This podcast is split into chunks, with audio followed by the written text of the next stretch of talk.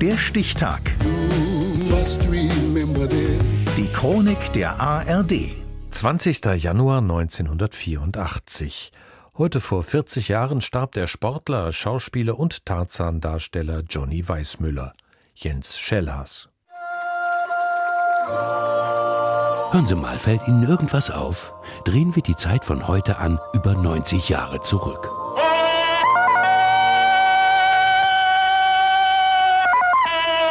Tarzan. Sein erster Schrei tönte 1932 durch die Kinos. Schon als Kind hatte Johnny Weissmuller an etlichen Jodelwettbewerben teilgenommen. Ein echter Pluspunkt für seine Wahl zum Herrn der Affen. Aber nicht der ausschlaggebende. Ich habe geglaubt, er sei eine Wilde. Dann merkte ich, dass es nicht war.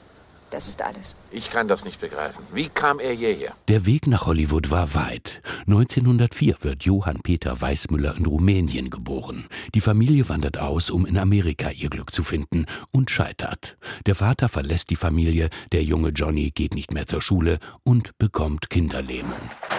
Ein Arzt empfiehlt ihm regelmäßig zu schwimmen und so kommt eins zum anderen. Mit 17 wird er US-Meister im 50 Yards Freistil. Ein Jahr später schwimmt er als erster Mensch 100 Meter in weniger als einer Minute.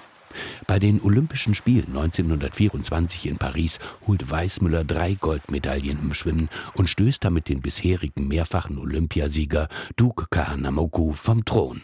Weißmüller erinnert sich. Für die Olympischen Spiele haben wir zusammen trainiert. Und dieser große, erfahrene Kerl hat mir sein ganzes Vertrauen geschenkt. Er war für uns wie ein großer Bruder. Es klingt verrückt, aber er hat nie an sich selbst gedacht. Er wollte nur, dass die USA alle drei Medaillen gewinnen. Und das haben wir erreicht.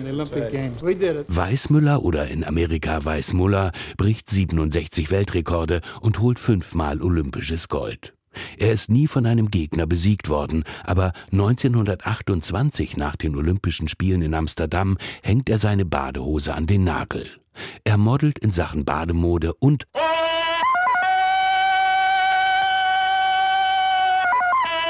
schwingt sich als Tarzan der Affenmensch durch den Dschungel. Der Affenmensch. Also doch, kein Märchen. Aber doch irgendwie märchenhaft weiß Mullers Weg vom Sohn ohne Vater zum Weltstar. Acht Tarzan-Verfilmungen hat es bislang gegeben, alle stumm. Jetzt sucht Metro Goldwyn Mayer einen Darsteller für den Tonfilm.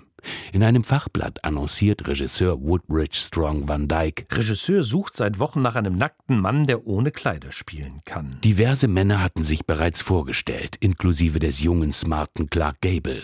Dann kommt Weißmüller. Ich machte Testaufnahmen. Ein Typ fragte mich, kannst du rennen? Sicher kann ich rennen. Kannst du an einer Liane schwingen? Sicher, ich habe früher an Ringen geturnt, da werde ich doch nicht eine Liane loslassen, wenn ich zwölf Meter über der Erde schwinge. Und Text lernen? Nebensache. Tarzan. Tarzan. Tarzan.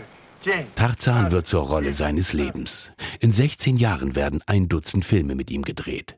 Danach kommt Weißmüller sechs Jahre lang als Jungle Jim ins Fernsehen.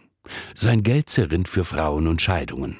Fünfmal ist er verheiratet. Seine letzte Gattin Maria erfüllt ihm seinen letzten Wunsch.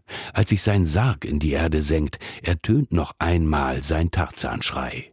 Gestorben ist Johnny Weissmüller am 20. Januar 1984. Heute vor 40 Jahren.